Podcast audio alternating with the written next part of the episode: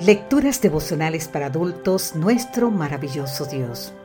Cortesía del Departamento de Comunicaciones de la Iglesia Dentista del Séptimo Día Gascue, en Santo Domingo, capital de la República Dominicana.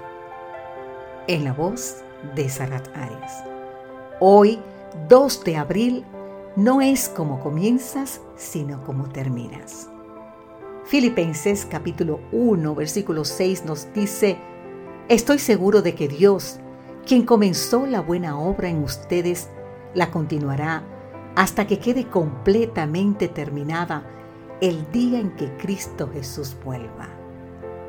No sucede muchas veces que el hombre más feliz de la tierra se encuentre con el más sabio de la tierra, pero eso fue lo que, según Heródoto, sucedió hace muchos años, cuando Creso recibió la visita de Solón el legendario legislador ateniense.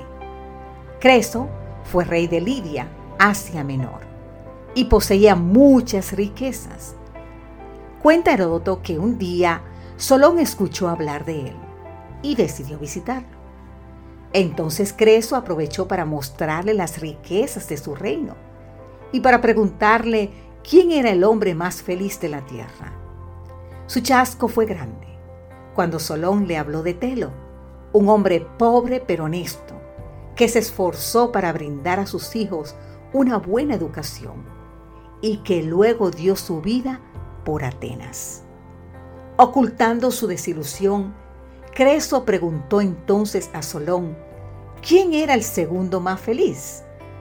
De nuevo quedó chasqueado cuando Solón habló de dos jóvenes que perdieron a su padre cuando eran niños pero que trabajaron arduamente para sostener a su madre y luego sirvieron honorablemente a Atenas.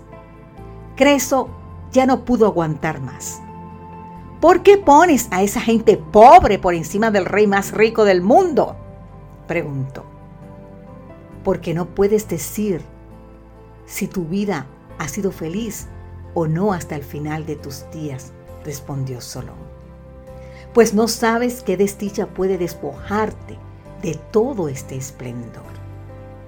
Años después, se levantó un poderoso conquistador llamado Ciro, quien destronó a Creso y lo tomó prisionero. El día de su ejecución, Creso comenzó a repetir el nombre de Solón una y otra vez, y Ciro lo escuchó. ¿Por qué mencionas tanto el nombre de Solón? le preguntó Ciro. Creso, muy arrepentido, le contó de la visita de Solón y de sus palabras. No puedes decir si tu vida ha sido feliz o no hasta el final. Las palabras de Solón impresionaron profundamente a Ciro. ¿Podría ser que él también terminara sus días como Creso? Al final decidió perdonar.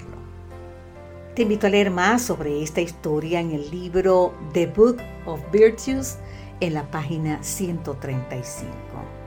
Querido amigo, querida amiga, ¿alguna lección para nosotros? No es como comienzas, sino como terminas. El rey Saúl empezó bien, pero terminó mal. Saulo de Tarso comenzó mal, pero terminó bien. Todo depende de manos de quién colocas tu vida. Si la entregas a Jesucristo, la promesa es que aquel que comenzó en ti, querido amigo, querida amiga, en mí, la buena obra, la completará. Padre Celestial, continúa trabajando en mi corazón hasta que la buena obra que comenzaste en mí quede completamente terminada. Amén.